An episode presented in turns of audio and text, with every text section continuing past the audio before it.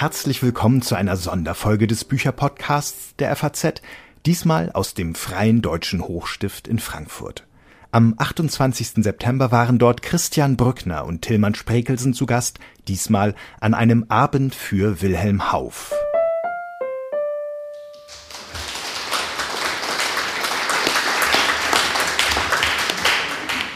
Ja, herzlichen Dank. Ähm, meine Damen und Herren, der junge Schwabe, der im Sommer 1826 Norddeutschland bereiste, fand dort eine freundliche Aufnahme. Er wurde zu Gesellschaften eingeladen, man gab sogar Gesellschaften extra für ihn. Er nahm an Landpartien teil und lernte in Bremen eine junge Frau kennen, in die er sich verliebte. Das stellte sich allerdings als recht einseitig heraus, wurde aber trotzdem rasch Gesprächsthema in der Hansestadt, weil der junge Mann mit seiner Neigung eher nicht hinter dem Berg hielt. Als er dann Richtung Hamburg abfuhr, tat er das wohl in dem Bewusstsein, sich ein wenig zum Narren gemacht zu haben. In Hamburg aber entwarf Wilhelm Hauff einen Text, der leichtfüßig seine Erlebnisse spiegelte und zugleich an einen Ort versetzte, der ihn tief beeindruckt hatte, den Bremer Ratskeller. Er liefert den Hintergrund für eine Geschichte, die unterhalten soll und das auch tut, noch immer, und die zugleich einen Abgrund erahnen lässt, aus dem sich ihr Erzähler ironisch und mit fantastischen Wolken herauszuschreiben versucht.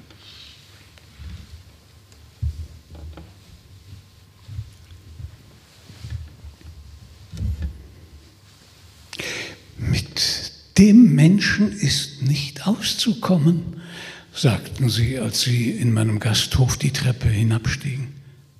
Und ich konnte es noch deutlich hören. Jetzt will er wieder schlafen von 9 Uhr an und leben wie ein Murmeltier. Wer hätte das gedacht vor vier Jahren? Sie hatten nicht Unrecht, die Freunde, dass sie mich in Unmut verließen. Gab es ja doch heute Abend eines der glänzendsten musikalischen, tanzenden und deklamierenden Butterbrote in der Stadt und hatte sie sich nicht alle mögliche Mühe gegeben, mir, dem Landfremden, einen angenehmen Abend dort zu verschaffen. Aber es war wahrhaftig unmöglich. Ich konnte nicht gehen. Warum sollte ich einen tanzenden Tee besuchen, wo sie nicht tanzte? Warum ein singendes Butterbrot, wo ich, ich wusste es zum Voraus, hätte singen müssen, ohne von ihr gehört zu werden?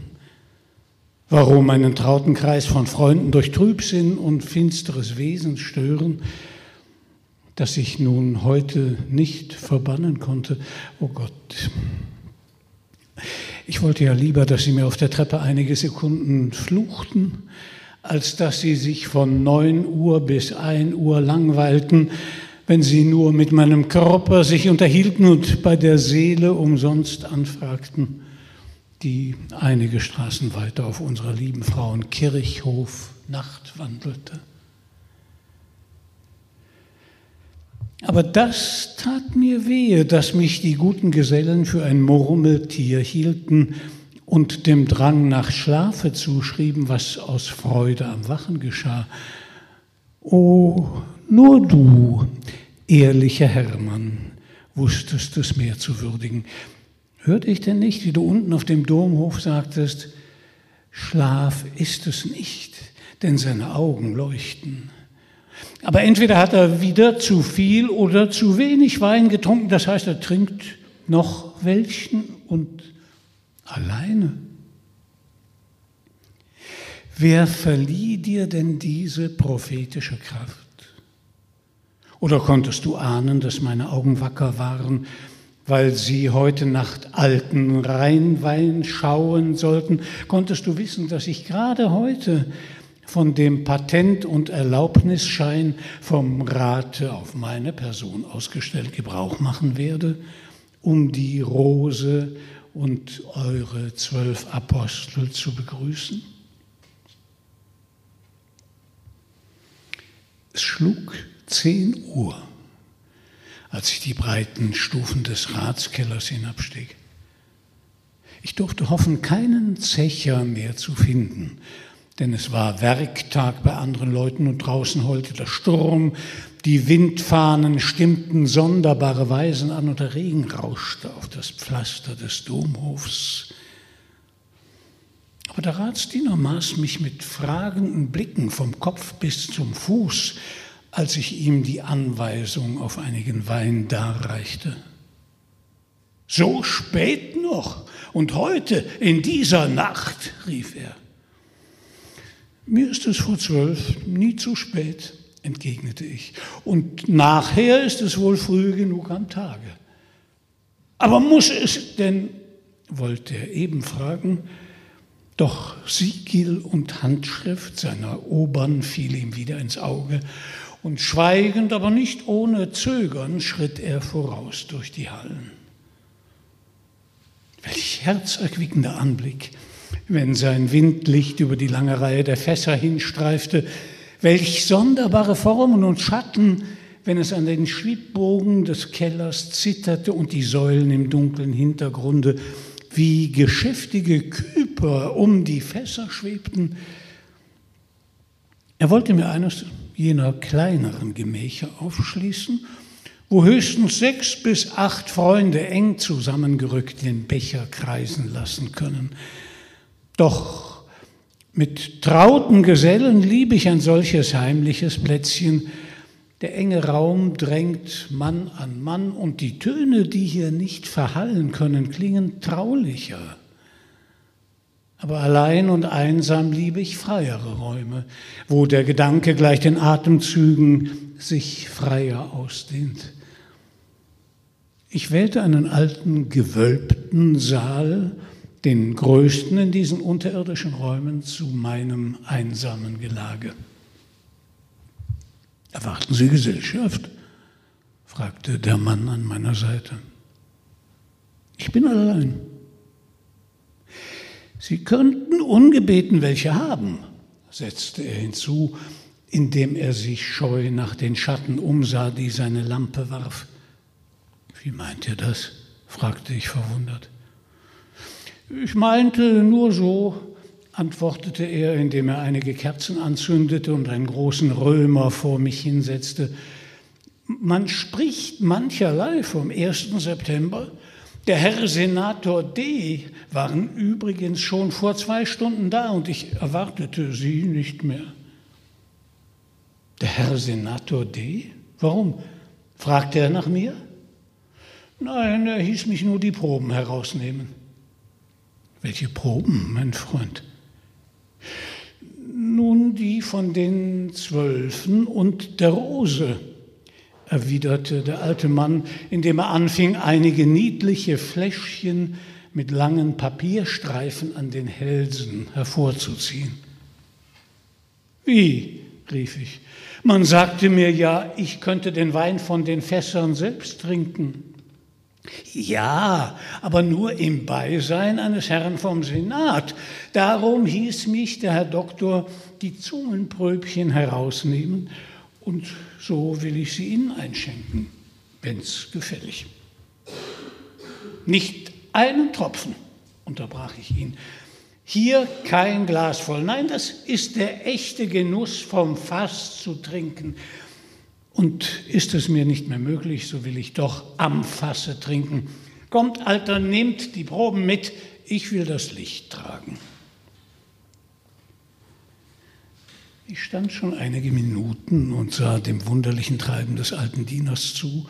Bald stand er still, sah auf mich und räusperte sich, als wollte er sprechen. Bald nahm er die Proben vom Tisch und packte sie in seine weiten Taschen. Bald nahm er sie zögernd wieder heraus, um sie auf den Tisch zu setzen. Es ermüdete mich. Na, sollen wir bald gehen? rief ich voll Sehnsucht nach dem Apostelkeller. Wie lange wollt ihr noch an euren Gläschen hier aus und einpacken? Der ernste Ton, in welchem ich dies sagte, schien ihm Mut zu machen. Ziemlich bestimmt, antwortete er es geht nicht. Nein, heute geht es nicht mehr, Herr. Ich glaubte hierin einen jener gewöhnlichen Kniffe zu sehen, womit Hausverwalter, Castellano oder Kellermeister dem Fremden Geld abzuzwacken suchen, drückte ihm ein hinlängliches Geldstück in die Hand und nahm ihn beim Arm, ihn fortzuziehen. Nein, so war es nicht gemeint, entgegnete er, indem er das Geldstück zurückzuschieben suchte. So nicht, fremder Herr. Ich will es nur gerade heraus sagen. Mich bringt man nicht mehr in den Apostelkeller in dieser Nacht, denn wir schreiben heute den 1. September. Und welche Torheit wollt ihr daraus folgern? Nun, in Gottes Namen, Sie können denken davon, was Sie wollen. Es ist dort nicht geheuer in dieser Nacht. Das macht, es ist der Jahrestag der Rose. Ich lachte, dass die Halle dröhnte. Nein, in meinem Leben habe ich doch so manchen Spuk erzählen gehört, aber einen Weinspuk nie. Schämt ihr euch nicht mit euren weißen Haaren noch solches Zeug zu schwatzen? Doch hier ist nicht lange zu spaßen, hier ist die Vollmacht des Senats. Im Keller darf ich trinken heute Nacht, ohne nach Zeit und Raum zu fragen. Darum im Namen des Rates heiße ich euch folgen. Schließe den Keller des Bacchus auf. So beginnt Wilhelm Haufs kleine Erzählung Fantasien im Bremer Ratskeller. Untertitel Ein Herbstgeschenk für Freunde des Weines. Sie ist ganz untypisch für das Bild, das wir gewöhnlich vom Werk dieses Schriftstellers haben, den wir gerne auf den Märchenautor reduzieren, auf den Schöpfer des kleinen Muck Zwergnase, die Geschichte vom Gespensterschiff oder die Sage vom Hirschgulden. Dass er einen wachen Blick auf seine Umgebung hatte, dass er den politischen, wirtschaftlichen und gesellschaftlichen Umwälzungen der Biedermeierzeit aufmerksam registrierte, soll heute Abend deutlich werden. Aber auch, wie dieses diagnostische Wissen seine auf den ersten Blick ganz zeitlosen Texte, wie eben seine Märchen prägte und wie ihn das Problem der unterdrückten Freiheit, vor allem der Redefreiheit, ebenso beschäftigte wie das der anbrechenden Industrialisierung, der Umwälzung der kompletten Arbeitswelt in dieser Zeit. Vor allem aber ist Haufs Blick auf seine Zeit immer auch einer auf die Literatur seiner Zeit. Etwa, wenn er in einer Reihe von kleinen Artikeln die Leihbücherei als denjenigen Ort schildert, an dem sich die tatsächliche Mentalität seiner Mitbürger am besten abbildet. Es geht um die viel zitierte Lesewut des, der Biedermeierzeit und es geht am Beispiel eines englischen Erfolgsautors um die Frage, welche Verbindung Industrialisierung und literarische Moden miteinander eingehen. Hauf findet darauf eine prägnante Antwort. Der große Unbekannte. Ein Bedienter unterbrach uns. Die Frau Gräfin von Langsdorff lässt sich ein Buch ausbitten, sprach er. Was für eine Nummer? Das hat sie nicht gesagt, aber ich glaube, sie will eine Geistergeschichte. Geistergeschichte, fragte der kleine Bibliothekar umhersuchend. Darf es auch eine Rittergeschichte sein? Die Geister sind alle ausgeliehen. Ja, nur etwas recht Schauderliches, das hat sie gerne, erwiderte der Diener. So wie das letzthin die schwarzen Ruinen oder das unterirdische Gefängnis, das hat uns sehr gut gefallen. Liest er denn auch mit? sagte der kleine Mann mit Staunen. Nachher wenn die Frau Gräfin einen Band durch hat, lesen wir es auch im Bedientenzimmer. Gut. Will er lieber das Geisterschloss, die Auferstehung im Totengewölbe oder das feurige Racheschwert von Hildebrand? Da tut mir die Wahl weh, erwiderte er. Was müssen das für schöne Bücher sein? Nun, will diesmal das feurige Racheschwert nehmen. Behalten Sie mir das Geisterschloss für das nächste Mal auf. Kaum hatte sich der Diener der Gräfin, die gerne Schauergeschichten las, entfernt, so trat gemessenen Schrittes ein Soldat ein. Für den Herrn Lieutenant Flunker beim 15. Regiment den blinden Torwart vom alten Schott. Freund, hat er auch recht gehört? fragte der Leihbibliothekar. Den blinden Torwart vom alten Schott. Ich kenne keinen Autor dieses Namens. Es soll auch kein Auditor sein, entgegnete der Soldat vom 15., sondern ein Buch. Der Herr Lieutenant sind auf der Wache und wollen lesen. Wohl, aber vom alten Schott. Es steht weder ein Alter noch ein Junger im Katalog. Es ist, glaube ich, derselbe, der so viel gedruckt hat und den sich alle Korporals und Wachtmeister um zwei gute Groschen gekauft haben. Walter Scott, rief der Kleine mit Lachen. Und das Buch wird Quentin Durward heißen. Ach so, ja, so wird es heißen, sprach der Soldat. Aber ich darf den Herrn Lieutenant nicht zweimal fragen, sonst hätte ich wohl den Namen gemerkt. Und er hat sich das undeutliche Sprechen vom Kommandieren angewöhnt. Er empfing seinen blinden Torwart und ging. Aber der Himmel hatte ihn in diesem Augenblick in die Leihbibliothek gesandt und seine Worte hatten einen Lichtstrahl in meine Seele geworfen. So ist es denn wahr, sprach ich, dass die Werke dieses Briten beinahe so verbreitet sind als die Bibel, dass alt und jung und selbst die niedrigsten Stände von ihm bezaubert sind. Gewiss, man kann rechnen, dass allein in Deutschland 60.000 Exemplare verbreitet sind und er wird täglich noch berühmter in Scherau hat man jetzt eine eigene Übersetzungsfabrik angelegt, wo täglich 15 Bogen übersetzt und sogleich gedruckt werden. Wie ist das möglich? Es scheint beinahe so unmöglich, als dass Walter Scott diese Reihe von Bänden in so kurzer Zeit sollte geschrieben haben. Aber es ist so, denn erst vor kurzer Zeit hat er sich öffentlich als Autor bekannt. Die Fabrik habe ich aber selbst gesehen. Wird vielleicht durch Verteilung der Arbeit Zeit gewonnen? fragte ich. Einmal dies, entgegnete er, und so dann wird alles mechanisch betrieben. Der Professor Lux ist sogar gegenwärtig beschäftigt, eine Dampfmaschine zu erfinden, die Französisch, Englisch und Deutsch versteht dann braucht man gar keine Menschen mehr. Die Fabrik ist aber folgendermaßen beschaffen. Hinten im Hof ist die Papiermühle, welche unendliches Papier macht, das schon getrocknet wie ein Lavastrom in das Erdgeschoss des Hauptgebäudes herüberrollt. Dort wird es durch einen Mechanismus in Bogen zerschnitten und in der Druckerei bis unter die Pressen geschoben. 15 Pressen sind im Gang wovon jede täglich 20.000 Abdrücke macht.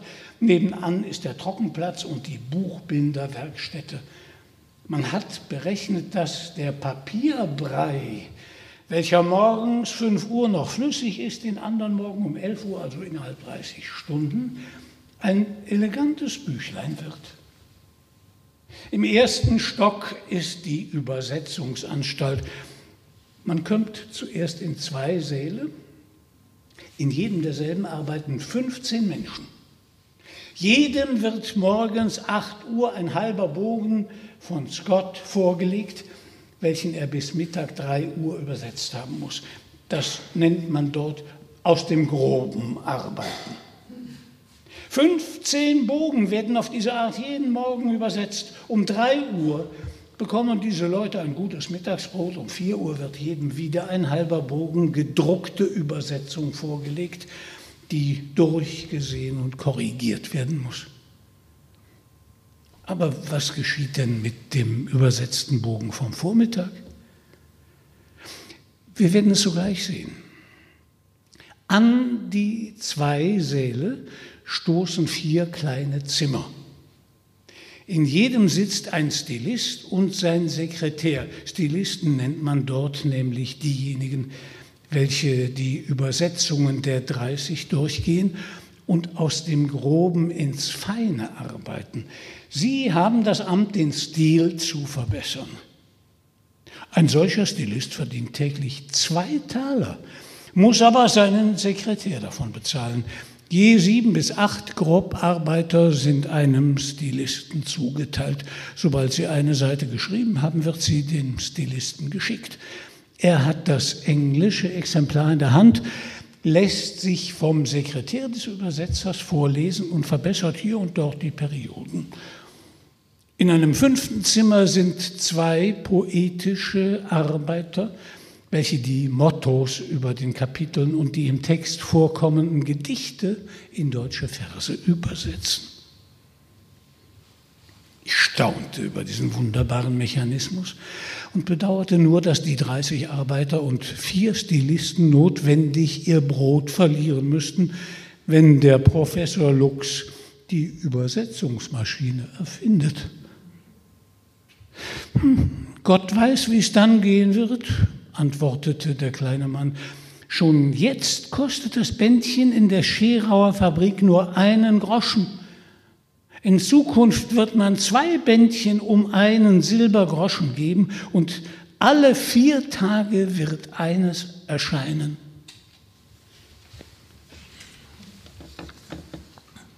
Das ist nicht nur Satire. Es ist auch ein Zerspiegel seiner eigenen literarischen Tätigkeit und damit eine Warnung, gerichtet an sich selbst, den literarischen Unternehmer Hauf. Erstaunlich früh findet Hauf eine konsequente Linie, für die es in Deutschland keine Vorläufer gibt. Er etabliert den Typus des Berufsschriftstellers mit einer solchen Zielstrebigkeit, dass man ihm ein visionäres Bewusstsein für die Möglichkeiten bescheinigen muss, die mit den revolutionären technischen und gesellschaftlichen Umwälzungen seiner Zeit verbunden sind. Den literarischen Markt, der sich in Deutschland gerade entwickelt, nutzt er mit einem sicheren Gespür für modische Themen und Publikationsformen. Und weil er es außerdem versteht, die verschiedenen Verlagshäuser gegeneinander auszuspielen, Lieber sei es ihm, schreibt er einmal, in fünf Zeitschriften mit einem Beitrag vertreten zu sein, als in einer Zeitschrift mit fünf, ist er bald nicht nur ein erfolgreicher, sondern auch ein sehr gut bezahlter Autor, der außerdem noch als Hauslehrer und Zeitungsredakteur wirkte und eine Dissertation abschloss. Als er 1827 starb, war er keine 25 Jahre alt.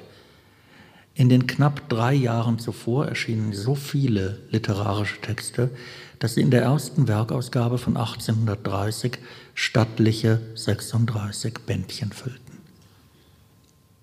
Darunter ist natürlich ein historischer Roman namens Liechtenstein, aber er setzt sich auch satirisch mit der Literatur seiner Zeit auseinander. Der Mann im Mond oder der Zug des Herzens ist des Schicksals Stimme eine Parodie auf die schwülstigen Romane jenes Berliner Hofrats Karl Heun, der seine Werke mit dem Anagramm H. Clauren unterzeichnete. Um das Ziel seiner Satire deutlich zu markieren, wählte Hauf genau dasselbe Pseudonym. So zumindest stellte er es später dar, als es zu einer Klage des empörten Heun gegen Hauf und seinen Verleger Frank kam. Wahrscheinlich schwang in der Entscheidung für das etablierte Pseudonym aber auch das doppelte Kalkül mit, sich den Erfolg Claurens zunutze zu machen und gleichzeitig durch den erwartbaren Skandal bekannt zu werden. Im Schatten von Der Mann im Mond stand Haufs anderes, fast gleichzeitig und im selben Verlag erschienenes Buch Mitteilungen aus den Memoiren des Satans, ein erstes Beispiel für Haufs auffälliges Interesse an einer vielfach gebrochenen Erzählperspektive. Das Buch versammelt Binnengeschichten, die gerne unterbrochen und später fortgesetzt werden, reflektierende Passagen und eine Einleitung, in der ein namenloser Herausgeber von seinem Zusammentreffen mit dem Satan berichtet. Das Thema des Verkennens, das wenig später in Haufs Märchenalmanachen solch eine übermächtige Rolle spielen wird, ist auch hier von Bedeutung.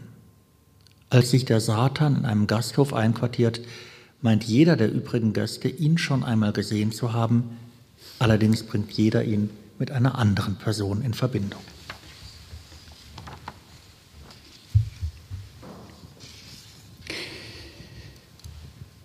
Der Professor nahm eine Prise, klopfte den Jabot aus und begann. Es mögen nun ungefähr zwölf Jahre sein, als ich wegen eines Prozesses einige Monate in Stuttgart zubrachte.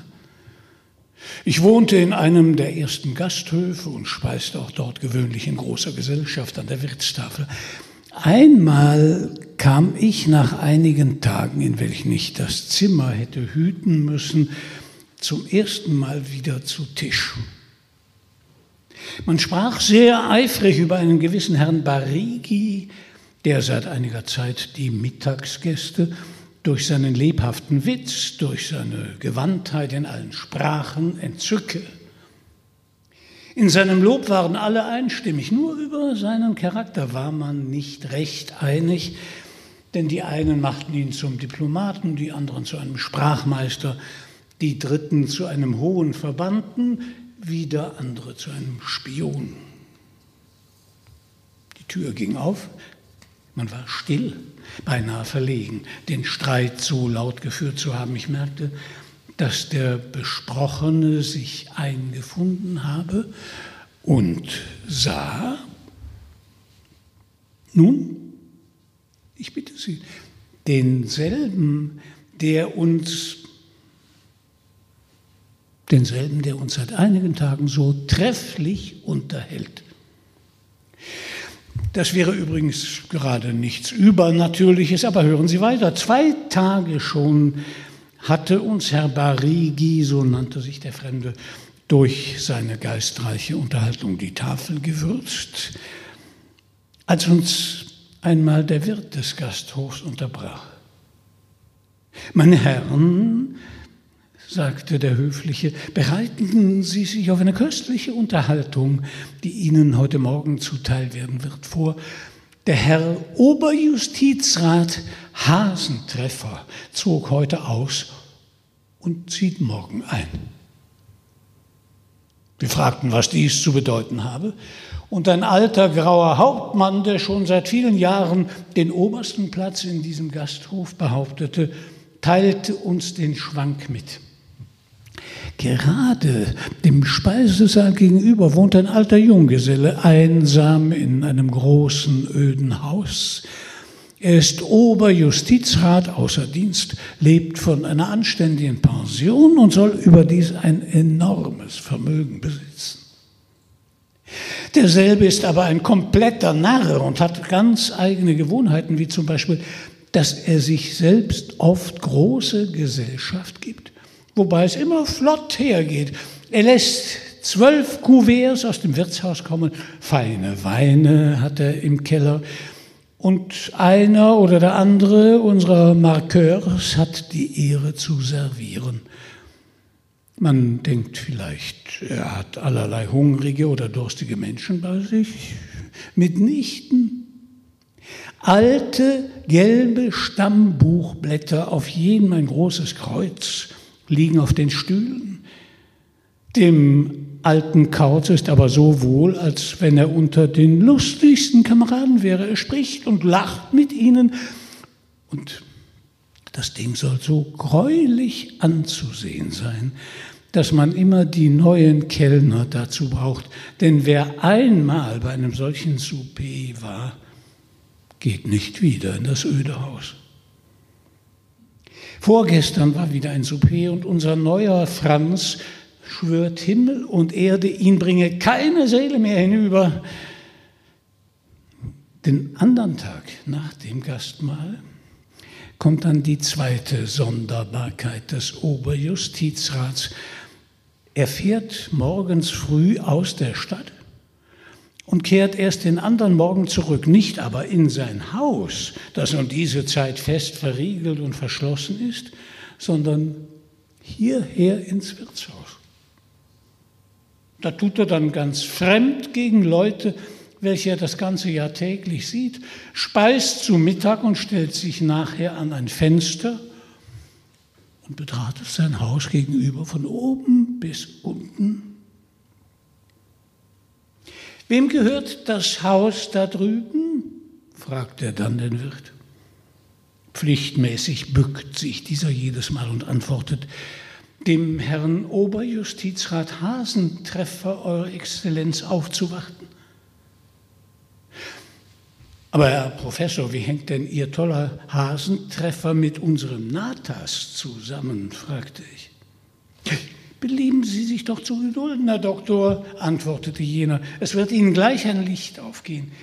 Der Hasentreffer beschaut also das Haus und erfährt, dass es dem Hasentreffer gehöre. Ach, derselbe, der in Tübingen zu meiner Zeit studierte, fragt er dann, reißt das Fenster auf, streckt den gepuderten Kopf hinaus und schreit, Hasentreffer! Hasentreffer! Natürlich antwortet niemand.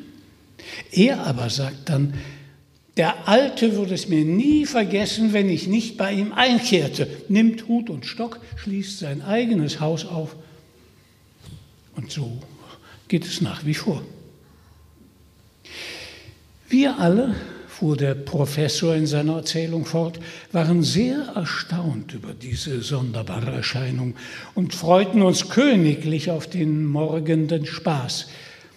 Herr Barigi aber nahm uns das Versprechen ab, ihn nicht verraten zu wollen, indem er einen köstlichen Scherz mit dem Oberjustizrat vorhabe. Früher als gewöhnlich versammelten wir uns an der Wirtstafel und belagerten die Fenster. Eine alte, baufällige Chaise wurde von zwei alten Kleppern die Straße herangeschleppt. Sie hielt vor dem Wirtshaus. Das ist der Hasentreffer, der Hasentreffer, tönte es von aller Mund. Und eine ganz besondere Fröhlichkeit bemächtigte sich unser, als wir das Männlein, zierlich gepudert mit einem stahlgrauen Röcklein angetan, ein mächtiges Meerrohr in der Hand aussteigen sahen. Ein Schwanz von mindestens zehn Kellnern schloss sich ihm an. So gelangte er in das Speisezimmer. Man schritt sogleich zur Tafel hin. Ich habe selten so viel gelacht als damals, denn mit der größten Kaltblütigkeit behauptete der Alte, geraden Weges aus Kassel zu kommen und vor sechs Tagen in Frankfurt im Schwanen recht gut logiert zu haben. Schon vor dem Dessert musste Barigi verschwunden sein, denn als der Oberjustizrat aufstand und sich auch die übrigen Gäste erwartungsvoll erhoben, war er nirgend mehr zu sehen. Der Oberjustizrat stellte sich ans Fenster. Wir alle folgten seinem Beispiel und beobachteten ihn. Das Haus gegenüber schien öde und unbewohnt. Auf der Türschwelle sproßte Gras, die Jalousien waren geschlossen, zwischen einigen schienen sich Vögel eingebaut zu haben. Ein hübsches Haus da drüben, begann der Alte zu dem Wirt, der immer in der dritten Stellung hinter ihm stand. Wem gehört es? Dem Oberjustizrat Hasentreffer, Euer Exzellenz, aufzuwarten. Ei, das ist wohl der Nämliche, mit dem ich studiert habe, rief er aus. Der würde es mir nie verzeihen, wenn ich ihm nicht meine Anwesenheit kundtäte. Er riss das Fenster auf. Hasentreffer, Hasentreffer, schrie er mit heiserer Stimme hinaus. Aber wer beschreibt unseren Schrecken?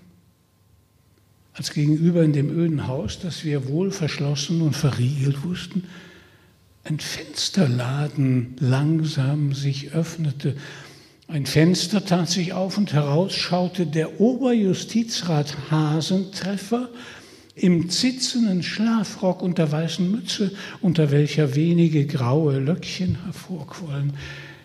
So, gerade so, pflegte er sich zu Haus zu tragen, bis auf das kleinste Fältchen des bleichen Gesichts war der gegenüber der nämliche wie der, der bei uns stand. Aber Entsetzen ergriff uns, als der im Schlafrock mit derselben heiseren Stimme über die Straße herüberrief, was will man? Wem ruft man? Hä? Sind Sie der Herr Oberjustizrat Hasentreffer?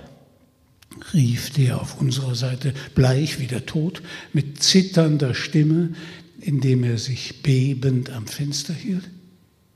Der bin ich, kreischte jener und nickte freundlich grinsend mit dem Kopf. Steht etwas zu Befehl?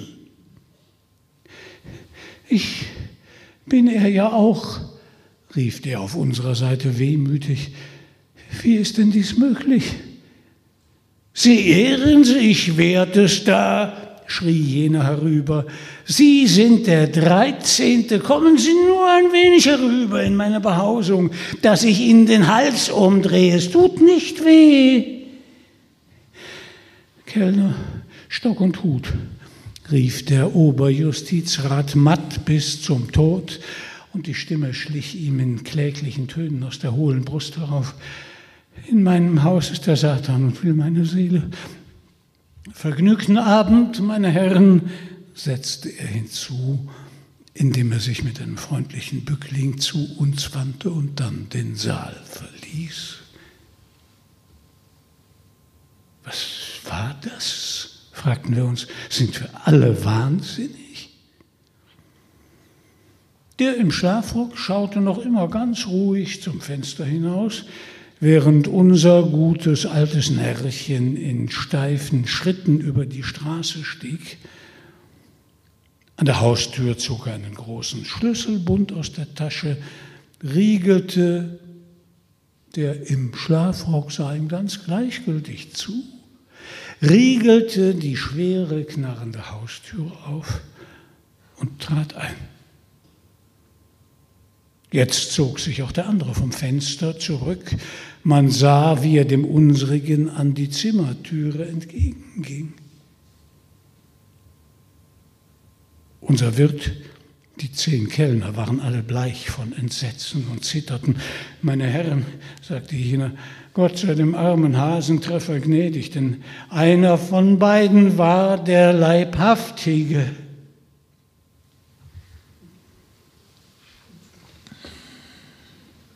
Wenn Sie sich übrigens jemals gefragt haben, woher die Idee von Dinner for One stammt, dann kennen Sie jetzt die Antwort.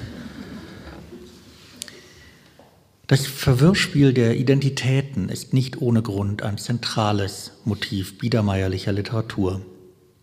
Die kollektive Identitätskrise jener Zeit, die aufs engste mit den Verunsicherungen der tiefgreifenden technischen wirtschaftlichen, sozialen und politischen Umbrüchen zusammenhängt, bricht sich in der zeitgenössischen Literatur mit einer Unzahl von Doppelgänger-, Verwechslungs-, Vertauschungs- oder Verkennungsgeschichten Bahn.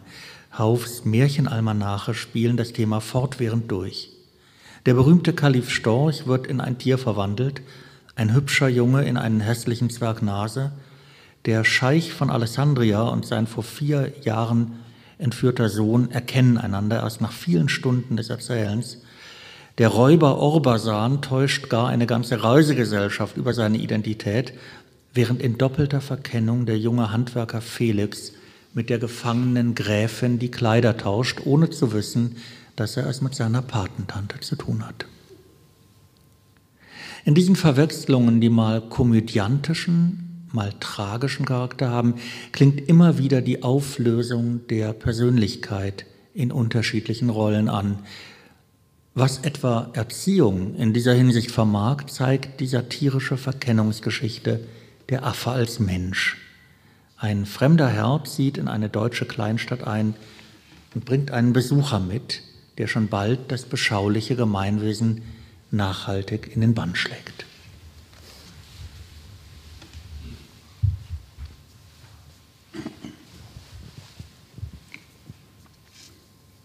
Es war schon Nacht, als der fremde Herr wieder im Wagen vor dem Tor ankam. Es saß aber noch eine Person im Wagen, die den Hut tief ins Gesicht gedrückt und um Mund und Ohren ein seidenes Tuch gebunden hatte. Der Torschreiber hielt es für seine Pflicht, dem anderen Fremden anzureden und seinen Pass zu bieten. Aber er antwortete sehr grob, indem er in einer ganz unverständlichen Sprache brummte. Er ist mein Neffe, sagte der fremde Mann freundlich zum Torschreiber, indem er ihm einige Silbermünzen in die Hand drückte. Er ist mein Neffe und versteht bis dato noch wenig Deutsch.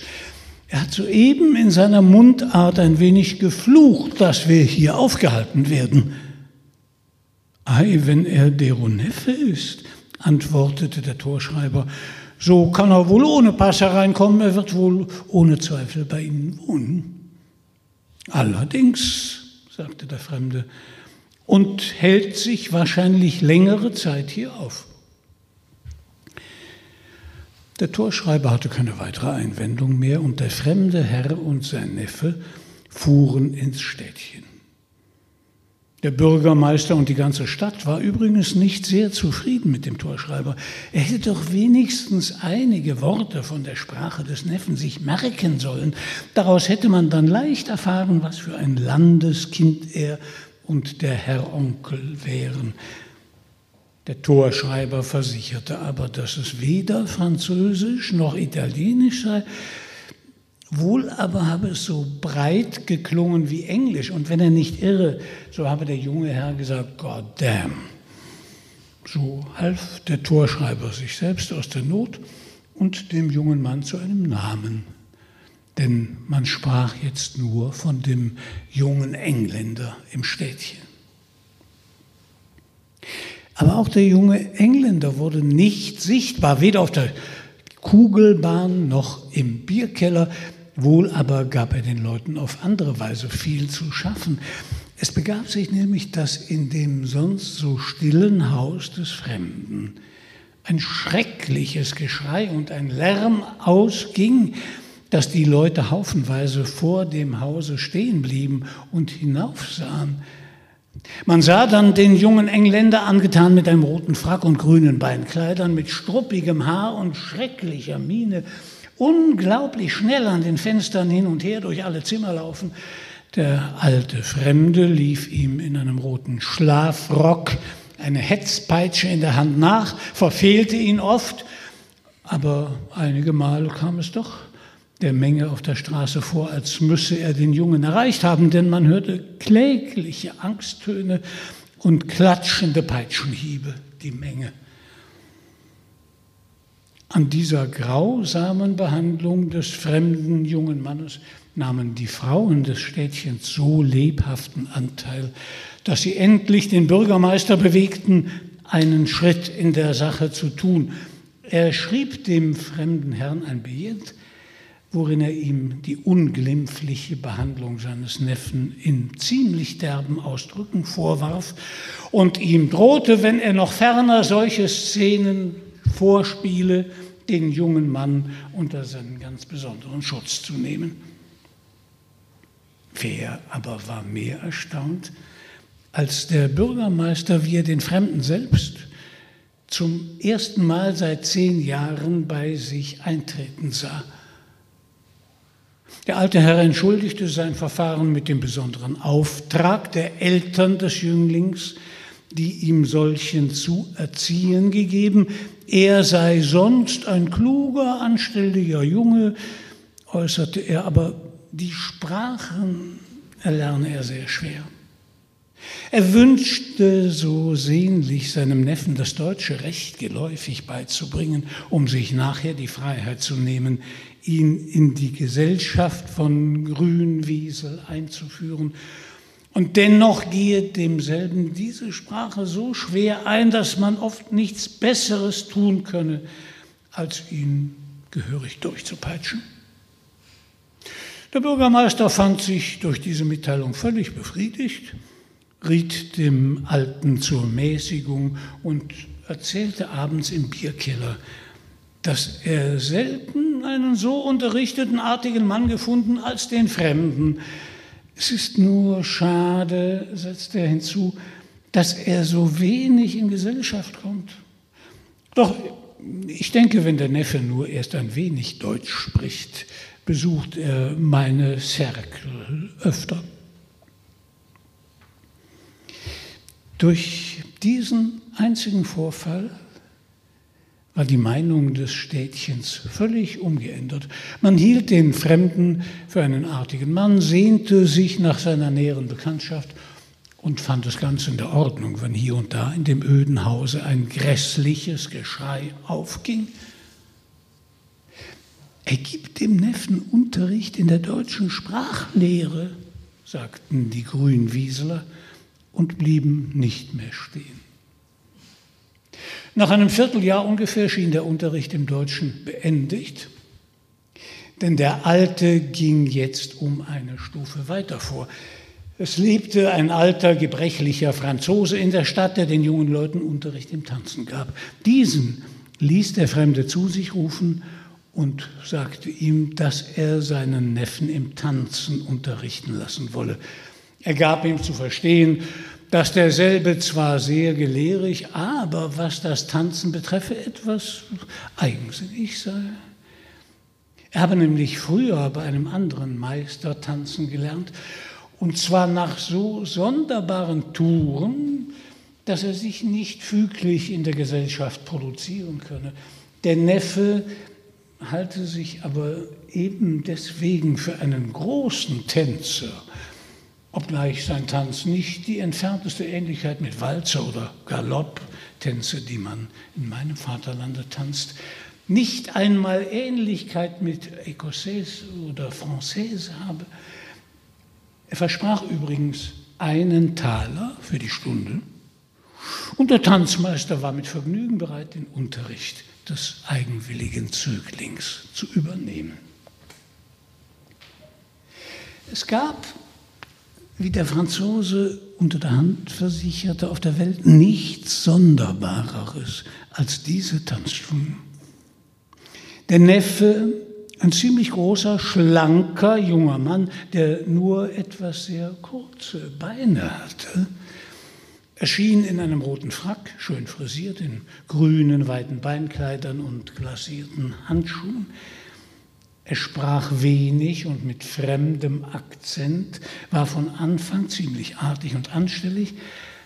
Dann verfiel er aber oft plötzlich in fratzenhafte Sprünge, tanzte die kühnsten Touren, wobei er Entrechat machte, dass dem Tanzmeister Hören und Sehen verging wollte er ihn zurechtweisen. So zog er die zierlichen Tanzschuhe von den Füßen, warf sie dem Franzosen an den Kopf und setzte nun auf allen Vieren im Zimmer umher.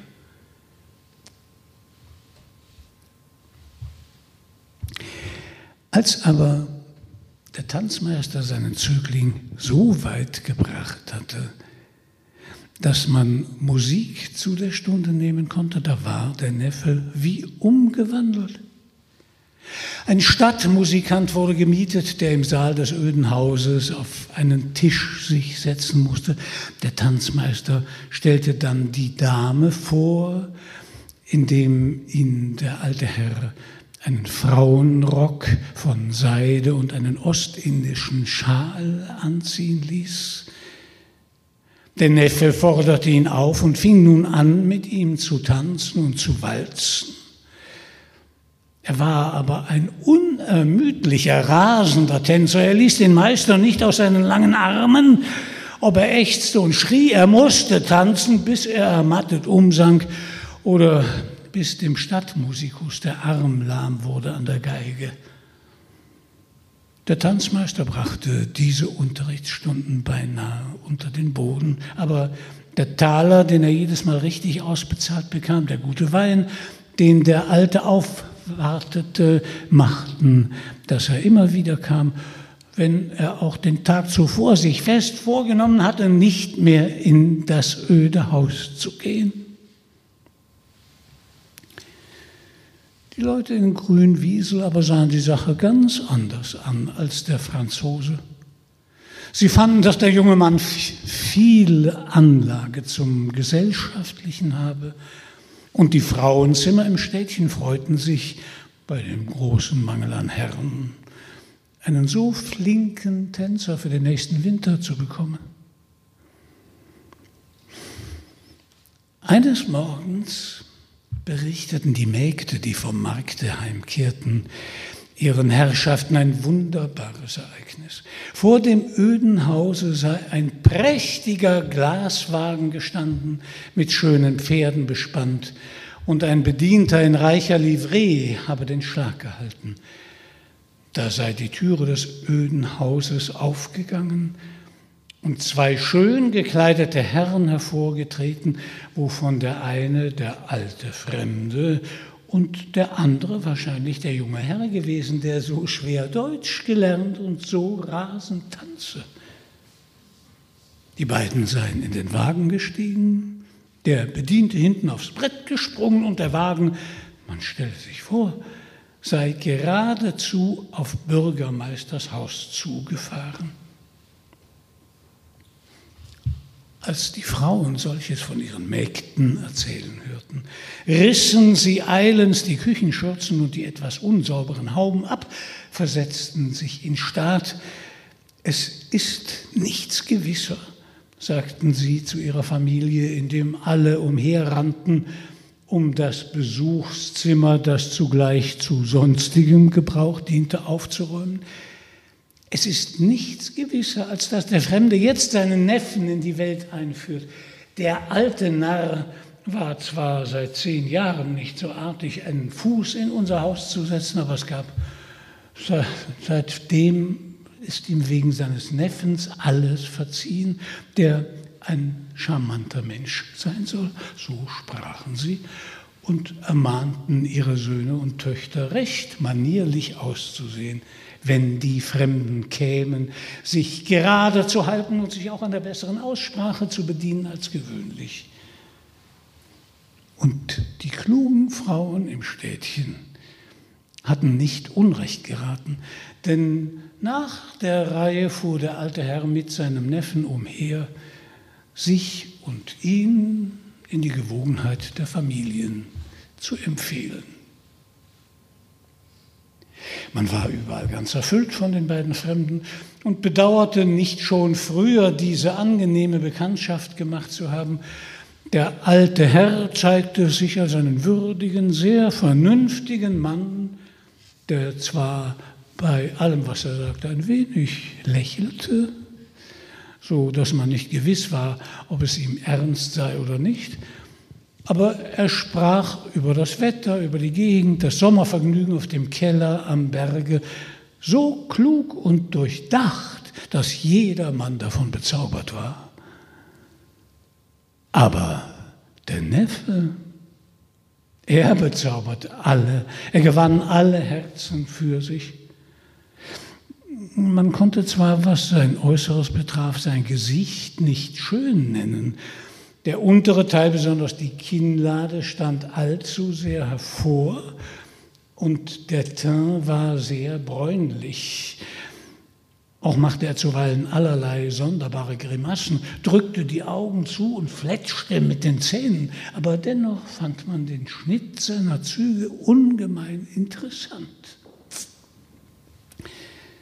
Konnte nichts Bewegenderes geben, nichts Beweglicheres, Gewandteres als seine Gestalt.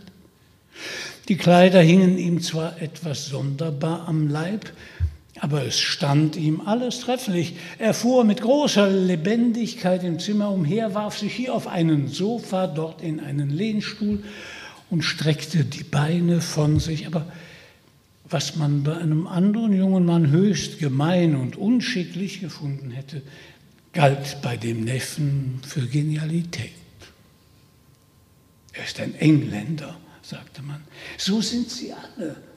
Ein Engländer kann sich aufs Kanapee legen und einschlafen, während zehn Damen keinen Platz haben und umherstehen müssen. Einem Engländer kann man so etwas nicht übel nehmen. Gegen den alten Herrn, seinen Oheim, war er sehr fügsam. Denn wenn er anfing, im Zimmer umherzuhüpfen oder wie er gerne tat, die Füße auf den Sessel hinaufzuziehen, so reichte ein ernsthafter Blick hin, ihn zur Ordnung zu bringen. Und wie konnte man ihm so etwas übel nehmen, als vollends der Onkel in jedem Haus zu der Dame sagte, mein Neffe ist noch ein wenig roh und ungebildet, aber ich verspreche mir viel von der Gesellschaft. Die wird ihn gehörig formen und bilden. Und ich empfehle ihn namentlich Ihnen aufs Angelegentlichste.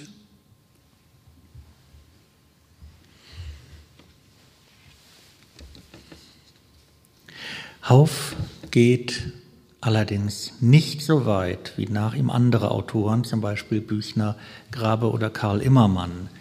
Mein Ich ist mir verloren, ruft eine Figur in Immermanns Drama Die Verkleidungen aus und formuliert damit den Seufzer einer ganzen Generation. Dabei behält Hauf sein Publikum, die Söhne und Töchter gebildeter Stände, an die sich seine Märchenalmanache explizit in der Vorrede richten, fest im Blick. Denn das ist seine eigentliche Qualität, das ist der Grund, warum seine Märchen so begeistert aufgenommen wurden und sich noch heute so frisch und unmittelbar ausnehmen. Hauf gelingt es, im Gewand des Märchens die drückenden Probleme des aufkommenden Industriezeitalters zu diskutieren. Es ist vor allem das Wirtshaus im Spessart, der 1827 erschienene dritte Märchenalmanach, der sich entschieden der Gegenwart stellt. Nicht nur, dass fortwährend über Ökonomisches gesprochen wird, bis hin zum Auf und Ab der Währungen in der Sage vom Hirschgulden. Das bekannteste Märchen dieser Sammlung, Das kalte Herz, beschreibt exemplarisch den Übergang von der traditionellen Wirtschaftsform zu den Strukturen der neuen Ökonomie seit der Industrialisierung. Gezeigt wird sie am Beispiel des Kohlenmunk Peter, eines mäßig begabten, dafür vom gesellschaftlichen Ehrgeiz besessenen jungen Mannes aus dem Schwarzwald. Symbolisch für die Tradition und die Moderne stehen zwei Geister, das gute Glasmännlein und der böse Holländer Michel, der nicht zufällig mit sieben Meilenstiefeln ausgestattet ist. Er verkörpert den Aufbruch in die neue Zeit, die zuallererst als Eroberung des Raumes, als Globalisierung daherkommt, indem er den üblichen Handel mit dem Holz des Schwarzwaldes rein abwärts bis nach Holland ausweitet.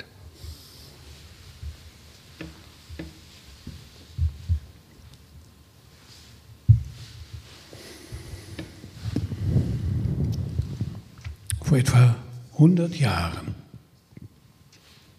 So erzählt es wenigstens mein Eni.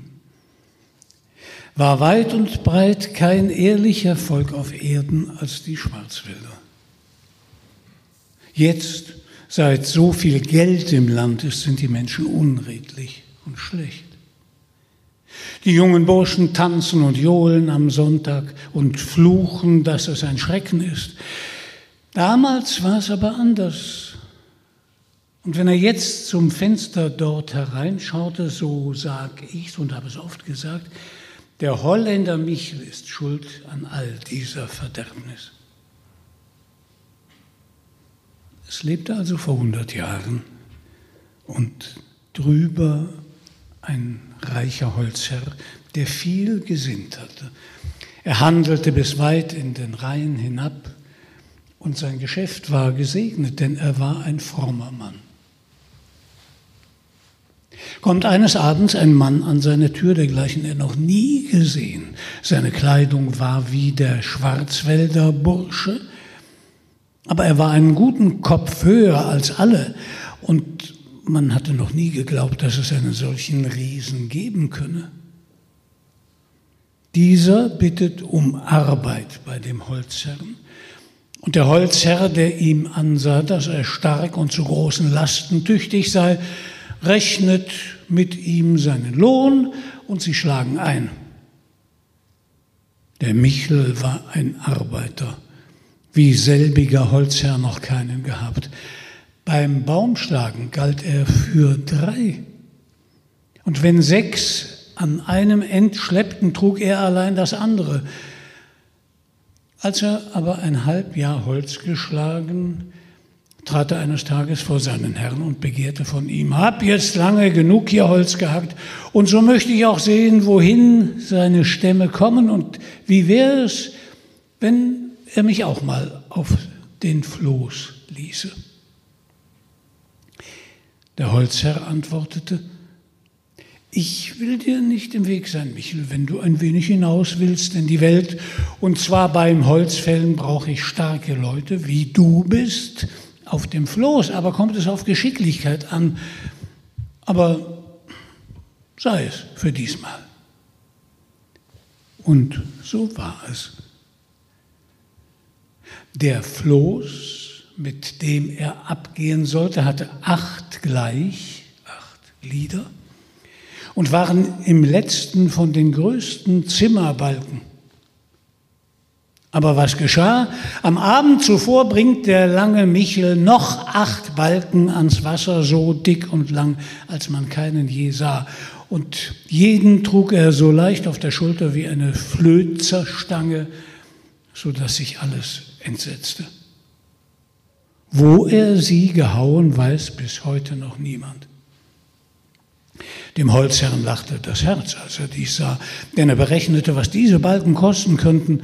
Michel aber sagte, so, die sind für mich zum Fahren, auf den kleinen Spänen, dort kann ich nicht fortkommen. Sein Herr wollte ihm zum Dank ein paar Flözerstiefel schenken, aber er warf sie auf die Seite und brachte ein paar hervor, wie es sonst noch keine gab. Mein Großvater hat versichert, Sie haben 100 Pfund gewogen und seien fünf Fuß lang gewesen. Der Floß fuhr ab. Und hatte der Michel früher die Holzhauer in Verwunderung gesetzt, so staunten jetzt die Flözer. Denn statt dass der Floß, wie man wegen der ungeheuren Balken geglaubt hatte, langsamer auf dem Floß ging, flog er, sobald sie in den Neckar kamen, wie ein Pfeil machte der Neckar eine Wendung und hatten sonst die Flözer Mühe gehabt, den Floß in der Mitte zu halten und nicht auf Kies oder Sand zu stoßen. So sprang jetzt der Michel allemal ins Wasser, rückte mit einem Zug den Floß links oder rechts, so dass er ohne Gefahr vorüberglitt und kam dann eine gerade Stelle, so lief er aufs erste Steiergelenk vor, ließ alle ihre Stangen besetzen, steckte seinen ungeheuren Weberbaum ins Kies und mit einem Druck flog der Floß dahin, dass das Land und Bäume und Dörfer vorbei zu jagen schienen. So waren sie in der Hälfte der Zeit, die man sonst brauchte, nach Köln am Rhein gekommen, wo sie sonst ihre Ladung verkauft hatten. Aber hier sprach Michel, ihr seid mir rechte Kaufleute und versteht euren Nutzen. Meinet ihr denn, die Kölner brauchen all dies Holz, das aus dem Schwarzwald kommt, für sich? Nein, um den halben Wert kaufen sie es euch ab und verhandeln es teuer nach Holland. Lasset uns die kleinen Balken hier verkaufen und mit den großen nach Holland gehen was wir über den gewöhnlichen Preis lösen, ist unser eigener Profit. So sprach der arglistige Michel und die anderen waren es zufrieden. Die einen, weil sie gerne nach Holland gezogen wären, es zu sehen, die anderen des Geldes wegen. Nur ein einziger war redlich und mahnte sie ab, das Gut ihres Herrn der Gefahr auszusetzen oder ihn um den höheren Preis zu betrügen. Aber sie hörten nicht auf ihn und vergaßen seine Worte.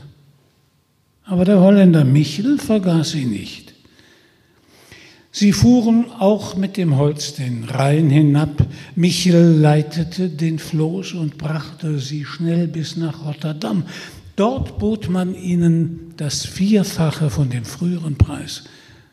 Und besonders die ungeheuren Balken des Michel wurden mit schwerem Geld bezahlt. Als die Schwarzwälder so viel Geld sahen, wussten sie sich vor Freude nicht zu fassen. Michel teilte ab, einen Teil dem Holzherrn, die drei anderen unter die Männer. Und nun setzten sie sich mit Matrosen und anderem schlechten Gesindel in die Wirtshäuser, verschlemmten und verspielten ihr Geld, dem braven Mann aber, der ihnen abgeraten, verkaufte der Holländer Michel an einen Seelenverkäufer und man hat nichts mehr von ihm gehört. Von da an war dem Burschen im Schwarzwald Holland das Paradies und Holländer Michel ihr König. Die Holzherren erfuhren lange nichts von dem Handel und unvermerkt kam Geld, Flüche, schlechte Sitten, Trunk und Spiel aus Holland herauf. Der Holländer Michel war aber, als die Geschichte herauskam, nirgends zu finden.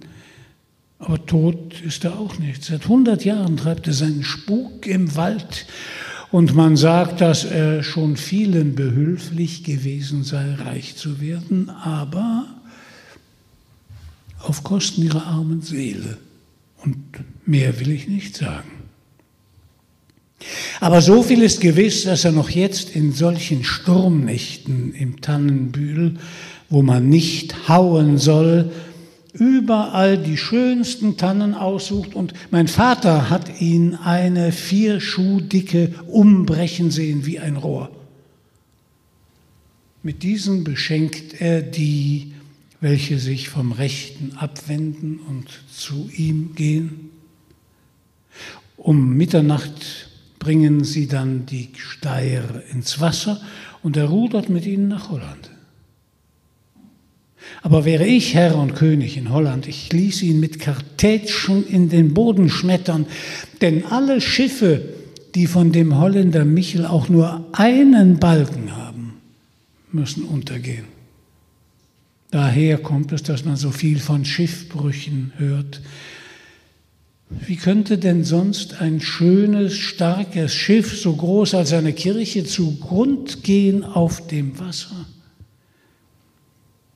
Aber so oft Holländer Michel in einer Sturmnacht im Schwarzwald eine Tanne fällt, springt eine seiner Alten aus den Fugen des Schiffes. Das Wasser dringt ein und das Schiff ist mit Mann und Maus verloren.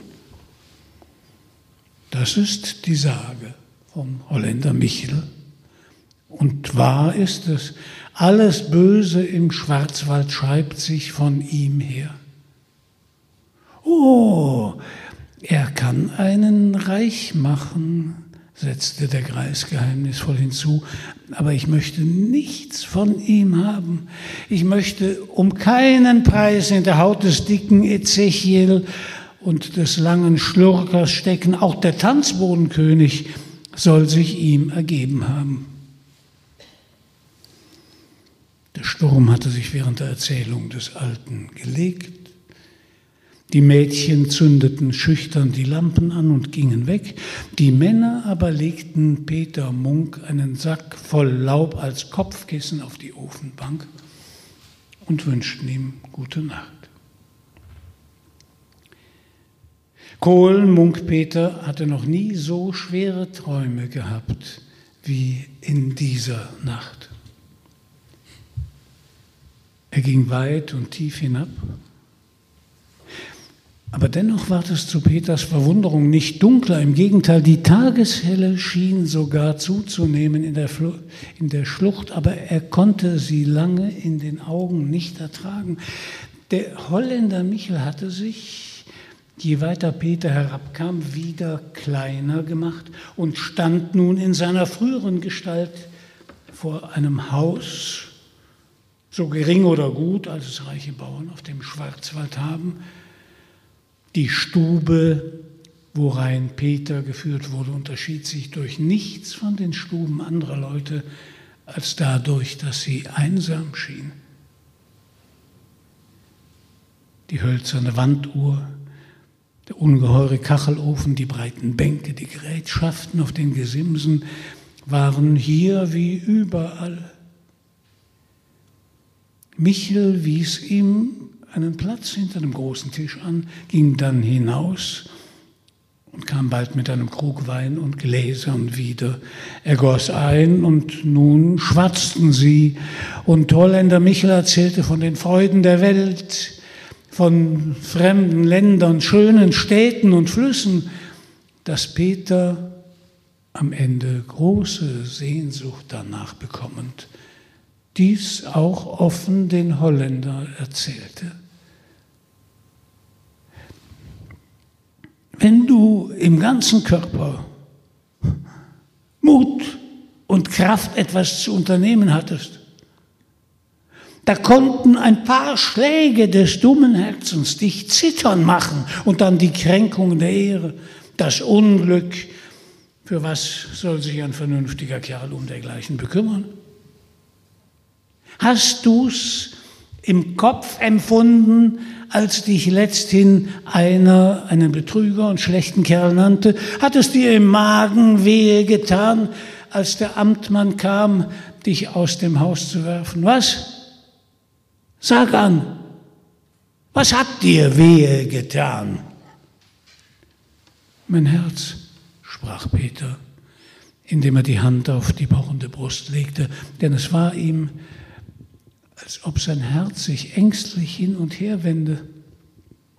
Du hast, nimm mir es nicht übel, du hast viele hundert Gulden an schlechte Bettler und anderes Gesindel weggeworfen. Was hat es dir genützt? Sie haben dir dafür Segen und einen gesunden Leib gewünscht. Ja, du bist deswegen gesünder geworden. Um die Hälfte des verschleuderten Geldes hättest du einen Arzt gehalten, Segen, ja, ein schöner Segen, wenn man ausgepfändet und ausgestoßen wird. Und was war's? Das dich getrieben, in die Tasche zu fahren, so oft ein Bettelmann seinen zerlumpten Hut hinstreckte. Dein Herz, auch wieder dein Herz.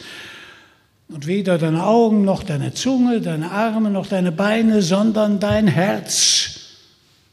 Du hast es dir, wie man so richtig sagt, zu sehr zu Herzen genommen. Aber wie kann man es sich denn angewöhnen, dass es nicht mehr so ist? Ich gebe mir jetzt alle Mühe, es zu unterdrücken, und dennoch pocht mein Herz und tut mir wehe. Du, freilich, rief jener mit Lachen, du armer Schelm kannst nichts dagegen tun, aber gib mir das kaum pochende Ding und du wirst sehen, wie gut du es dann hast. Euch, mein Herz, schrie Peter mit Entsetzen. Da müsste ich ja sterben auf der Stelle, nimmermehr. Ja, wenn dir einer eurer Herren Chirurgen das Herz aus dem Leib operieren wollte, da müsstest du wohl sterben. Bei mir ist dies ein ander Ding. Doch komm herein und überzeuge dich selbst. Er stand bei diesen Worten auf, öffnete eine Kammertür und führte Peter herein. Sein Herz zog sich krampfhaft zusammen, als er über die Schwelle trat, aber er achtete es nicht. Denn der Anblick, der sich ihm bot, war sonderbar und überraschend. Auf mehreren Gesimsen von Holz standen Gläser mit durchsichtiger Flüssigkeit gefüllt und in jedem dieser Gläser lag ein Herz, auch waren an den Gläsern Zettel angeklebt und Namen draufgeschrieben, die Peter neugierig las. Da war das Herz des Amtmanns in F, das Herz des dicken Ezechiel, das Herz des Tanzbodenkönigs, das Herz des Oberförsters. Da waren sechs Herzen von Kornwucherern, acht von Werboffizieren, drei von Geldmäklern. Kurz, es war eine Sammlung der angesehensten Herzen in der Umgebung von 20 Stunden. Schau, sprach Holländer Michel, diese alle haben des Lebens Ängste und Sorgen weggeworfen. Keines dieser Herzen schlägt mehr ängstlich und besorgt. Und ihre ehemaligen Besitzer befinden sich wohl dabei, dass sie den unruhigen Gast aus dem Hause haben. Aber was tragen Sie denn jetzt dafür in der Brust? fragte Peter, den dies alles, was er gesehen, beinahe schwindeln machte. Dies, antwortete jener und reichte ihm aus einem Schubfach ein steinernes Herz. So, erwiderte er und konnte sich eines Schauers, der ihm über die Haut ging, nicht erwehren. Ein Herz von Marmelstein. Aber horch einmal, Herr Holländer Michel, das muss doch gar kalt sein in der Brust. Freilich, aber ganz angenehm kühl. Warum soll denn ein Herz warm sein? Im Winter nützt dich die Wärme nichts, da hilft ein guter Kirschgeist mehr als ein warmes Herz. Und im Sommer, wenn alles schwül und heiß ist, du glaubst ja nicht, wie dann solch ein Herz abkühlt. Und wie gesagt, weder Angst noch Schrecken, weder törichtes Mitleiden noch anderer Jammer pocht an solch ein Herz. Und das ist alles, was ihr mir geben könnt? fragte Peter unmutig. Ich hoffe auf Geld und ihr wollt mir einen Stein geben. Nu, ich denke an die 100.000 Gulden. Hättest du fürs Erste genug. Wenn du es geschickt umtreibst, kannst du bald ein Millionär werden. 100.000, rief der arme Köhler freudig. Nun, so poche doch nicht so ungestüm in meiner Brust. Wir werden bald fertig sein miteinander. Gut, Michel, gebt mir den Stein und das Geld und die Unruh könnt ihr aus dem Gehäuse nehmen. Ich dachte es doch, dass du ein vernünftiger Bursche seist, antwortete der Holländer freundlich lächelnd. Komm, lass uns noch eins trinken und dann will ich dir das Geld auszahlen. So setzten sie sich wieder in die Stube zum Wein, tranken und tranken wieder, bis Peter in tiefen Schlaf verfiel. Kohlenmunk Peter erwachte beim fröhlichen Schmettern eines Posthorns und siehe da, er saß in einem schönen Wagen, fuhr auf einer breiten Straße dahin und als er sich aus dem Wagen bog, sah er in blauer Ferne hinter sich den Schwarzwald liegen. Anfänglich wollte er es gar nicht glauben, dass er selber es sei, der in diesem Wagen sitze, denn auch seine Kleider waren gar nicht mehr dieselben, die er gestern getragen, aber er erinnerte sich doch an alles so deutlich, dass er endlich sein Nachsinnen aufgab und rief, der Kohlenmunk Peter bin ich, das ist ausgemacht und kein anderer. Sie haben es gehört, wieder diese Frage, wer bin ich eigentlich? Und wieder eine Antwort, die man bezweifeln kann. Ist Peter nun ohne Herz tatsächlich noch der Alte? Oder ist er der künftige Industrielle durch den Herzenstausch nicht überhaupt erst zu sich selbst gekommen, zum wahren Peter?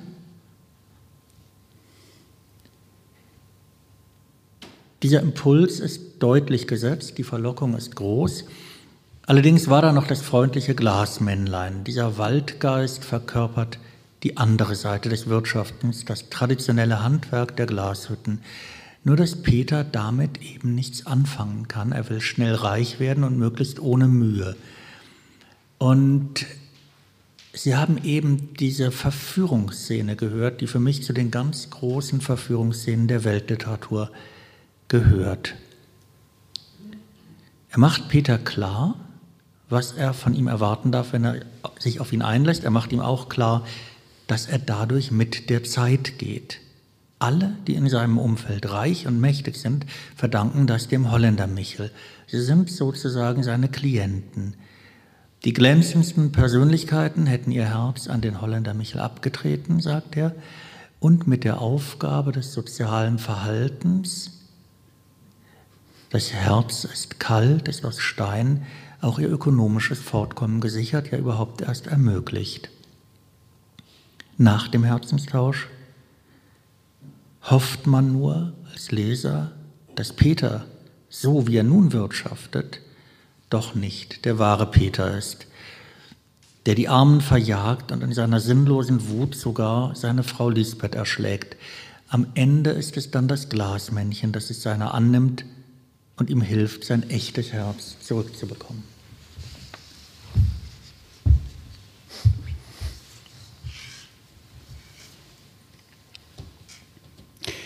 Du dauerst mich, so schlecht du auch bist, sprach das Männlein nach einigem Nachdenken. Aber weil dein Wunsch nicht töricht ist, so kann ich dir wenigstens meine Hülfe nicht abschlagen. So höre. Dein Herz kannst du mit keiner Gewalt mehr bekommen, wohl aber durch List. Und es wird vielleicht nicht schwer halten, denn Michel bleibt doch nur der dumme Michel, obgleich er sich ungemein klug dünkt. So gehe denn geraden Weges zu ihm hin und tue, wie ich dir heiße. Und nun unterrichtete er ihn in allem und gab ihm ein Kreuzlein aus reinem Glas. Am Leben kann er dir nicht schaden und er wird dich freilassen, wenn du ihm dies vorhalten und dazu beten wirst. Und hast du denn, was du verlangt hast, erhalten, so komm wieder zu mir an diesen Ort. Peter Munk nahm das Kreuzlein, prägte sich alle Worte ins Gedächtnis und ging weiter nach Holländer Michels Behausung. Er rief dreimal seinen Namen und alsbald stand der Riese vor ihm. Du hast dein Weib erschlagen? fragte er ihn mit schrecklichem Lachen. Hätte ich auch so gemacht. Sie hat dein Vermögen an das Bettelvolk gebracht, aber du wirst auf einige Zeit außer Landes gehen müssen denn es wird Lärm machen, wenn man sie nicht findet. Und du brauchst wohl Geld und kommst, um es zu holen. Du hast zerraten, erwiderte Peter. Und nur recht viel diesmal, denn nach Amerika ist's weit. Michel ging voran und brachte ihn in seine Hütte. Dort schloss er eine Truhe auf, worin viel Geld lag, und langte ganze Rollen Gold heraus. Während er so auf den Tisch hinzählte, sprach Peter, du bist doch ein loser Vogel, Michael, dass du mich belogen hast. Ich hätte einen Stein in der Brust und du habest mein Herz. Und ist es denn nicht so? fragte Michel staunend. Fühlst du denn dein Herz? Ist es nicht kalt wie Eis? Hast du Furcht oder Gram? Kann dich etwas reuen? Du hast mein Herz nur stillstehen lassen, aber ich habe es noch wie sonst in meiner Brust und Ezechiel auch. Der hat es mir gesagt, dass du uns angelogen hast. Du bist nicht der Mann dazu, der einem das Herz so unbemerkt und ohne Gefahr aus der Brust reißen könnte. Da müsstest du zaubern können. Aber ich versichere dich, rief Michel unmutig, du und Ezechiel und all die reichen Leute, die mit mir gehalten haben, solche kalte Herzen wie du und ihre rechten Herzen habe ich hier in meiner Kammer. Ei, was dir das Lügen von der Zunge geht, lachte Peter. Das machst du einem anderen weiß. Meinst du, ich habe auf meinen Reisen nicht solche Kunststücke zu Dutzenden gesehen? Aus Wachs nachgeahmt sind deine Herzen hier in der Kammer. Du bist ein reicher Kerl, das gebe ich zu, aber zaubern kannst du nicht. Da ergrimmte der Riese und riss die Kammertüre auf. Komm herein und lies die Zettel alle und jenes dort. Schau, das ist Peter Munks Herz. Siehst du, wie es zuckt? Kann man das auch aus Wachs machen? Und doch ist es aus Wachs, antwortete Peter. So schlägt ein rechtes Herz nicht. Ich habe das meinige noch in der Brust. Nein, zaubern kannst du nicht. Aber ich will es dir beweisen, rief jener ärgerlich. Du sollst es selbst fühlen, dass dies dein Herz ist. Er nahm es, riss Peters Wams auf und nahm einen Stein aus seiner Brust und zeigte ihn vor. Dann nahm er das Herz hauchte es an und setzte es behutsam an seine Stelle. Und alsbald fühlte Peter, wie es pochte, und er konnte sich wieder darüber freuen. Wie ist es dir jetzt? fragte Michel lächelnd. Wahrhaftig, du hast doch recht gehabt, antwortete Peter, indem er behutsam sein Kreuzlein aus der Tasche zog. Hätte ich doch nicht geglaubt, dass man dergleichen tun könne. Nicht wahr? Und zaubern kann ich, das siehst du. Aber komm, jetzt will ich dir den Stein wieder hineinsetzen. Gemach, Herr Michel, rief Peter, trat einen Schritt zurück und hielt ihm das Kreuzlein entgegen. Mit Speck fängt man Mäuse und diesmal bist du der Betrogene. Und zugleich fing er an zu beten, was ihm nur beifiel. Da wurde Michel kleiner und immer kleiner, fiel nieder und wand sich hin und her wie ein Wurm und ächzte und stöhnte und alle Herzen umher fingen an zu zucken und zu pochen, dass es tönte wie in der Werkstatt eines Uhrenmachers. Peter aber fürchtete sich, es wurde ihm ganz unheimlich zumute. Er rannte zur Kammer und zum Haus hinauf und klimmte von Angst getrieben die Felswand hinan, denn er hörte, dass Michel sich aufraffte, stampfte und tobte und ihm schreckliche Flüche nachschickte. Als er oben war, lief er den Tannenbühl zu. Ein schreckliches Wetter zog auf, Blitze fielen links und rechts an ihm nieder, zerschmetterten die Bäume, aber er kam wohlbehalten im Revier des Glasmännleins an. Sein Herz pochte freudig. Und nur darum, weil es pochte, dann aber sah er mit Entsetzen auf sein Leben zurück, wie auf das Gewitter, das hinter ihm rechts und links den schönen Wald zersplitterte.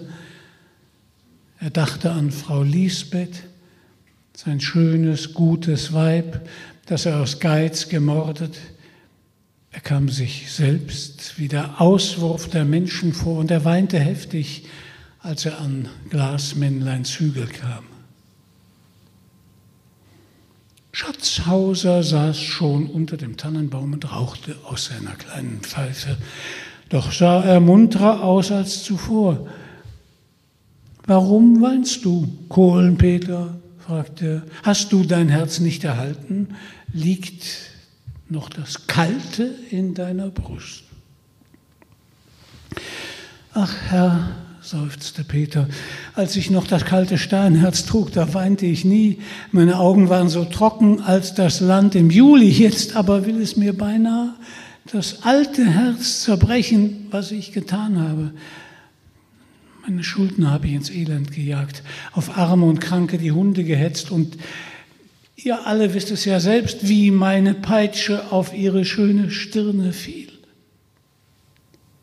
Peter, du warst ein großer Sünder, sprach das Männlein.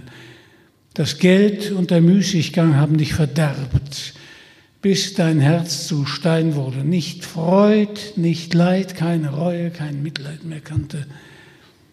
Aber Reue versöhnt und wenn ich nur wüsste, dass dir dein Leben recht leid tut, so könnte ich schon noch etwas für dich tun. Will nichts mehr, antwortete Peter und ließ traurig sein Haupt sinken. Mit mir ist es aus. Kann mich mein Lebtag nicht mehr freuen. Was soll ich so allein auf der Welt tun? Meine Mutter verzeiht mir nimmer, was ich ihr getan und Vielleicht habe ich sie unter den Boden gebracht, ich ungeheuer, und Lisbeth, meine Frau. Schlaget mich lieber auch tot, Herr Schatzhauser, dann hat mein Elendleben mit einmal ein Ende. Gut, erwiderte das Männlein, wenn du nicht anders willst, so kannst du es haben. Meine Axt habe ich bei der Hand. Er nahm ganz ruhig sein Pfeiflein aus dem Mund klopfte es aus und steckte es ein. Dann stand er langsam auf und ging hinter die Tannen. Peter aber setzte sich weinend ins Gras. Sein Leben war ihm nichts mehr und er erwartete geduldig den Todesstreich. Nach einiger Zeit hörte er leise Tritte hinter sich und dachte, jetzt wird er kommen. Schau dich noch einmal um, Peter Munk, rief das Männlein. Er wischte sich die Tränen aus den Augen und schaute sich um und sah seine Mutter und Lisbeth, seine Frau, die ihn freundlich anblickten. Da sprang er freudig auf. So bist du nicht tot, Lisbeth, und auch ihr seid da, Mutter, und habt mir vergeben. Sie wollen dir verzeihen, sprach das Glasmännlein, weil du wahre Reue fühlst und alles soll vergessen sein. Zieh jetzt heim in deines Vaters Hütte und sei ein Köhler wie zuvor. Bist du brav und bieder, so wirst du dein Handwerk ehren und deine Nachbarn werden dich mehr lieben und achten, als wenn du zehn Tonnen Goldes hättest. So sprach das Glasmännlein und nahm Abschied von ihnen. Äußerst erbaulich. Und nun? Natürlich konnten die gebildeten Stände aufatmen und brauchten sich keine Sorgen um ihre Söhne und Töchter zu machen. Das Märchen geht gut aus, Peter bekommt sein Herz zurück und selbst seine Ehefrau steht von den Toten wieder auf. Doch dieser letzte Teil des Märchens ist so erkennbar, ohne jede Rücksicht auf die dem Text eigene Logik verfasst, dass er wie eine moralische Pflichtübung wirkt. Man mag mit Fug und Recht daran zweifeln, dass Peter sein Herz tatsächlich zurückerlangt hat und kommt dann um eine andere Botschaft des Märchens nicht mehr herum. Die neue Zeit mit ihrer neuen Wirtschaftsform hält kein Glasmännlein auf. Wer sich einmal auf sie eingelassen hat, kann sich kaum wieder in die traditionelle Lebensweise früherer Generationen fügen und er wird es auch nicht wollen. Allerdings ist Haufs Werk auch eine andere Tendenz ablesbar, ein Fingerzeig darauf, wie wir uns zumindest die Möglichkeit erhalten, unseren Weg in einer maschinenseligen Zeit selbst zu wählen. Es ist eng mit der zeitgenössischen Publizistik verbunden, die freie Rede, das freie Wort. Hauf verhandelt das auffällig gern vor dem Hintergrund eines imaginierten Orients, geprägt von absoluter Herrschermacht und drakonischen Strafen, aber auch von jähen Umschwüngen. Wer heute als Kalif ganz oben ist, kann sich plötzlich als machtloser Storch wiederfinden, dann nämlich, wenn er seine Sprache verliert.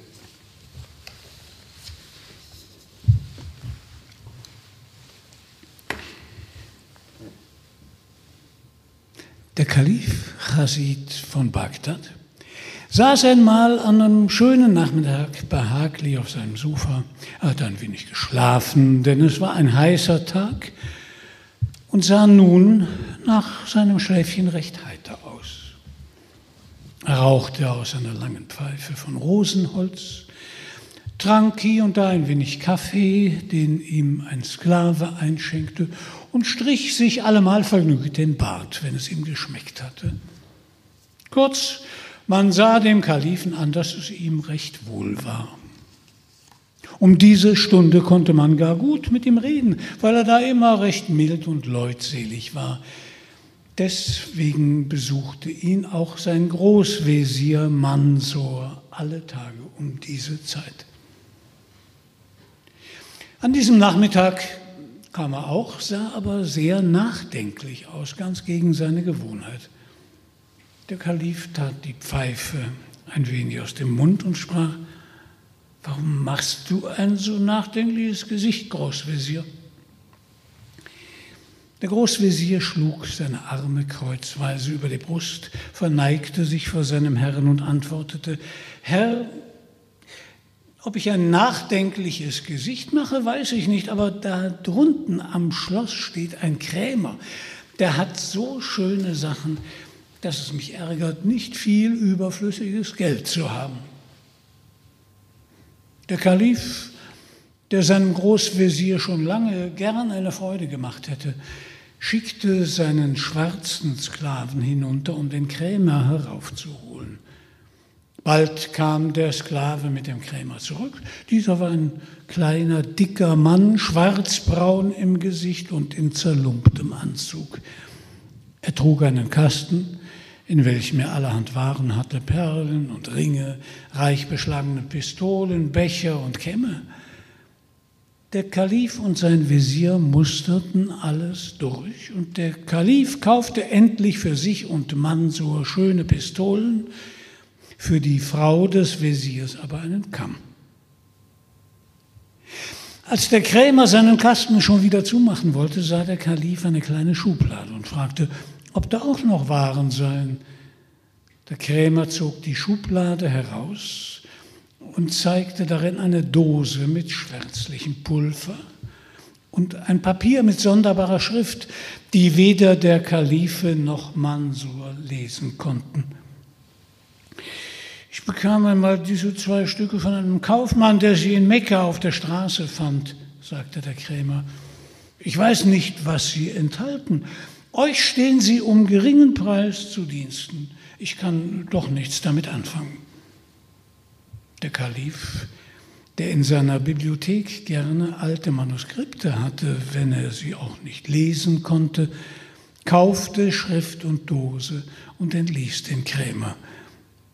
Der Kalif aber dachte, er möchte gerne wissen, was die Schrift enthalte und fragte den Wesir, ob er keinen kenne, der es entziffern könnte. Gnädigster Herr und Gebieter, antwortete dieser, an der großen Moschee wohnt ein Mann, er heißt Selim, der Gelehrte. Der versteht alle Sprachen. Lass ihn kommen, vielleicht kennt er die geheimnisvollen Züge. Der gelehrte Selim war bald herbeigeholt. Selim, sprach zu ihm der Kalif, Selim, man sagt, du seist sehr gelehrt. Guck einmal ein wenig in diese Schrift ob du sie lesen kannst. Kannst du sie lesen, so bekommst du ein neues Festkleid von mir. Kannst du es nicht, so bekommst du zwölf Backenstreiche und 25 auf die Fußsohlen, weil man dich dann umsonst Selim, den Gelehrten, nennt. Selim verneigte sich und sprach, Dein Wille geschehe, o Herr. Lange betrachtete er die Schrift. Plötzlich aber rief er aus, das ist lateinisch, o Herr, oder ich lasse mich hängen. Sag, was drin steht, befahl der Kalif, wenn es lateinisch ist. Selim fing an zu übersetzen. Mensch, der du dieses findest, preise Allah für seine Gnade.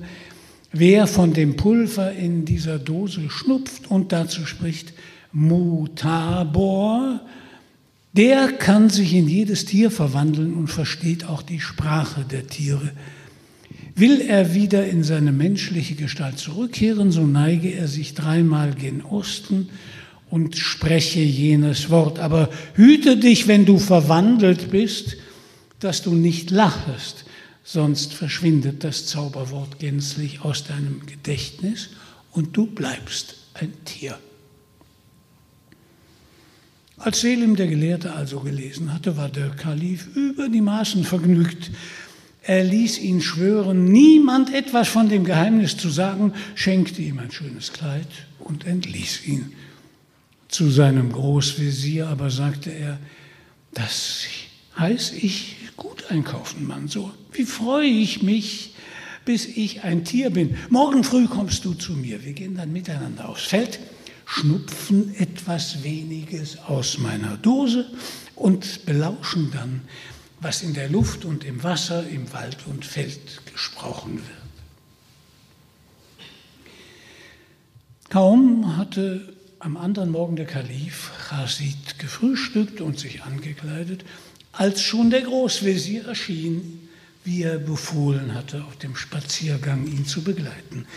Der Kalif steckte die Dose mit dem Zauberpulver in den Gürtel und nachdem er seinem Gefolge befohlen hatte, zurückzubleiben, machte er sich mit dem Großvezier ganz allein auf den Weg. Sie gingen zuerst durch die weiten Gärten des Kalifen, spähten aber vergebens nach etwas Lebendigem, um ihr Kunststück zu probieren. Der Wesir schlug endlich vor, weiter hinaus an einen Teich zu gehen, wo er schon oft viele Tiere, namentlich Störche, gesehen habe, die durch ihr gravitätisches Wesen und ihr Geklapper immer seine Aufmerksamkeit erregt hatten. Der Kalif billigte den Vorschlag seines Wesirs und ging mit ihm dem Teich zu. Als sie dort angekommen waren, sahen sie einen Storchen ernsthaft auf und ab gehen, Frösche suchend und hier und da etwas vor sich hin klappernd. Zugleich sahen sie auch weit oben in der Luft einen anderen Storchen dieser Gegend zuschweben. Ich wette meinen Bart, gnädiger Herr, sagte der Großvezier, wenn nicht diese zwei Langfüßler ein schönes Gespräch miteinander führen werden, wie wäre es, wenn wir Störche würden? Wohl gesprochen, antwortete der Kalif. Aber vorher wollen wir noch einmal betrachten, wie man wieder Mensch wird. Richtig, dreimal gen Osten geneigt und Mutabor gesagt, so bin ich wieder Kalif und du Visier. Aber nur um Himmels willen nicht gelacht, sonst sind wir verloren. Während der Kalif also sprach, sah er den anderen Storchen über ihrem Haupte schweben und langsam sich zur Erde lassen. Schnell zog er die Dose aus dem Gürtel, nahm eine gute Prise, bot sie dem Großvezier dar, der gleichfalls schnupfte, und beide riefen Mutabor. Da schrumpften ihre Beine ein und wurden dünn und rot. Die schönen gelben Pantoffel des Kalifen und seines Begleiters wurden unförmliche Storchfüße, die Arme wurden zu Flügeln, der Hals fuhr aus den Achseln und ward eine Elle lang, der Bart war verschwunden und den Körper bedeckten weiche Federn. Ihr habt einen hübschen Schnabel, Herr Großvezier, sprach nach langem Erstaunen der Kalif. Beim Barte des Propheten. So etwas habe ich in meinem Leben noch nicht gesehen. Danke, untertänigst, erwiderte der Großvezier, indem er sich bückte. Aber wenn ich es wagen darf zu behaupten, Eure Hoheit seien, sehen als Storch beinahe noch hübscher aus denn als Kalif. Aber kommt, wenn es euch gefällig ist, dass wir unsere Kameraden dort belauschen und erfahren, ob wir wirklich storchisch können. In dem war der andere Storch auf der Erde angekommen. Er putzte sich mit dem Schnabel seine Füße, legte seine Federn zurecht und ging auf den ersten Storchen zu. Die beiden neuen Störche aber beeilten sich, in ihre Nähe zu kommen und vernahmen zu ihrem Erstaunen folgendes Gespräch. Guten Morgen, Frau Langbein. So früh schon auf der Wiese? Schönen Dank, liebe Klapperschlabel. Ich habe nur ein kleines Frühstück geholt. Ist euch vielleicht ein Viertelchen Eidechs gefällig oder ein Froschschenkelein? Danke, gehorsamst, habe heute gar keinen Appetit. Ich komme auch wegen etwas ganz anderem auf die Wiese. Ich soll heute vor den Gästen meines Vaters tanzen und da will ich mich im Stillen ein wenig üben. Zugleich schritt die junge Störchin in wunderlichen Bewegungen durch das Feld. Der Kalif und Mansur sahen ihr verwundert nach. Als sie aber in malerischer Stellung auf einem Fuß stand und mit den Flügeln anmutig dazu wedelte, da konnten sich die beiden nicht mehr halten. Ein unaufhaltsames Gelächter brach aus ihren Schnäbeln hervor, von dem sie sich erst nach langer Zeit erholten. Der Kalif fasste sich zuerst wieder. Das war einmal ein Spaß, rief er, der nicht mit Gold zu bezahlen ist. Schade, dass die dummen Tiere durch unser Gelächter sich haben verscheuchen lassen, sonst hätten sie vielleicht auch noch gesungen. Aber jetzt fiel es dem Großvezier ein, dass das Lachen während der Verwandlung verboten war. Er teilte seine Angst deswegen dem Kalifen mit. Putz, Mekka und Medina. Das wäre ein schlechter Spaß, wenn ich ein Storch bleiben müsste. Besinne dich doch auf das dumme Wort. Ich bringe es nicht heraus. Dreimal gen Osten müssen wir uns bücken und dazu sprechen, Mu, Mu, Mu. Sie stellten sich gegen Osten und bückten sich in einem fort, dass ihre Schnäbel beinahe die Erde berührten. Aber, oh Jammer, das Zauberwort war ihnen entfallen, und so oft sich auch der Kalif bückte, so sehnlich auch sein Visier Mu, Mu dazu rief. Jede Erinnerung daran war verschwunden. Und der arme Chassid und sein Visier blieben Störche. Dass die Welt zu singen anfängt, triffst du nur das Zauberwort, ist nicht erst seit Eichendorff die feste Überzeugung der mit den Romantikern aufgewachsene Generation. Aber wenn man das Wort nun nicht trifft, wenn man nur Mu, Mu stottern kann, wie der verzauberte Kalif, und befürchten muss, ewig im falschen Körper ein falsches Leben zu führen. Das Wort Mutabor, das Verwandlung verheißt, erweist sich als Sprengsatz in einer ständischen Ordnung. Ein Sprengsatz auch für die Stellung des Kalifen, denn seine plötzliche Hilflosigkeit ist ja ein Zeichen dafür, wie rasch Herrschaftsstrukturen ins Wanken geraten können. Aber auch für jeden Einzelnen ist Mutabor ein Zauberwort, ein Aufbruchssignal in der nur scheinbar friedlichen, in mancher Hinsicht geradezu umstürzlerischen Biedermeierzeit. Das passte nicht jedem und der gewaltige Überwachungsapparat, verbunden mit dem Namen Metternich, der in dieser Zeit aktiv war, spricht Bände. Dass es die freie Rede ist, die den Menschen frei macht, an welchem Ort und in welcher Lage auch immer, davon wird Hauf nicht müde zu erzählen. Und wenn in seinem ersten Märchenalmanach die Karawane als Motiv für die eingestreuten Geschichten die Langeweile der Reisenden genannt wird, avanciert das Erzählen im dritten Almanach, das Wirtshaus im Spessart, zur schieren Überlebensstrategie. Nur wenn die Gesellschaft, die in der Spelunke mitten im Wald zusammengekommen ist, geschlossen wach bleibt, besteht die Chance, dem Angriff der Räuber etwas entgegenzusetzen, und um wach zu bleiben, erzählt man sich Geschichten.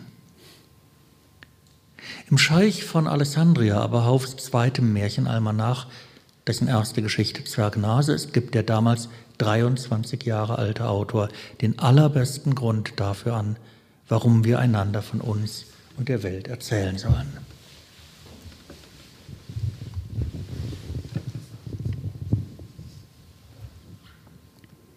Gut.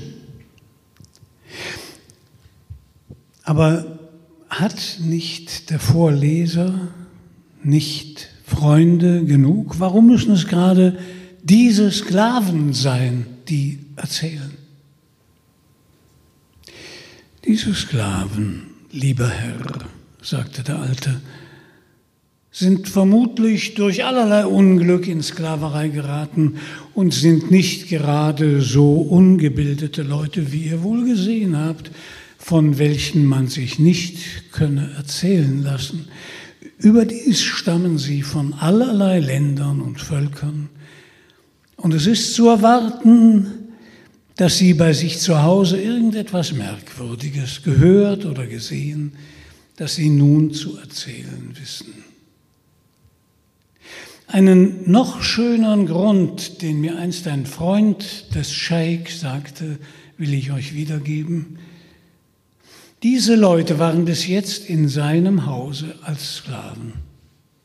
Hatten sie auch keine schwere Arbeit zu verrichten, so war es doch immer Arbeit, zu der sie gezwungen waren und mächtig der Unterschied zwischen ihnen und freien Leuten. Sie durften sich, wie es Sitte ist, dem Scheik nicht anders als mit den Zeichen der Unterwürfigkeit nähern. Sie durften nicht zu ihm reden, außer er fragte sie, und ihre Rede musste kurz sein. Heute sind sie frei. Und ihr erstes Geschäft als freie Leute ist, in großer Gesellschaft und vor ihrem bisherigen Herrn lange und offen sprechen zu dürfen. Sie fühlen sich nicht wenig geehrt dadurch. Und ihre unverhoffte Freilassung wird ihnen dadurch nur umso werter. Wer frei spricht, trägt keine Fesseln. Mehr noch, wer gut erzählt und daraus wie Hauf einen Beruf macht, der ihm ein auskömmliches Dasein beschert, für den ist die freie Rede auch in dieser Hinsicht eine Lebensnotwendigkeit und für uns alle anderen auch. Vielen Dank.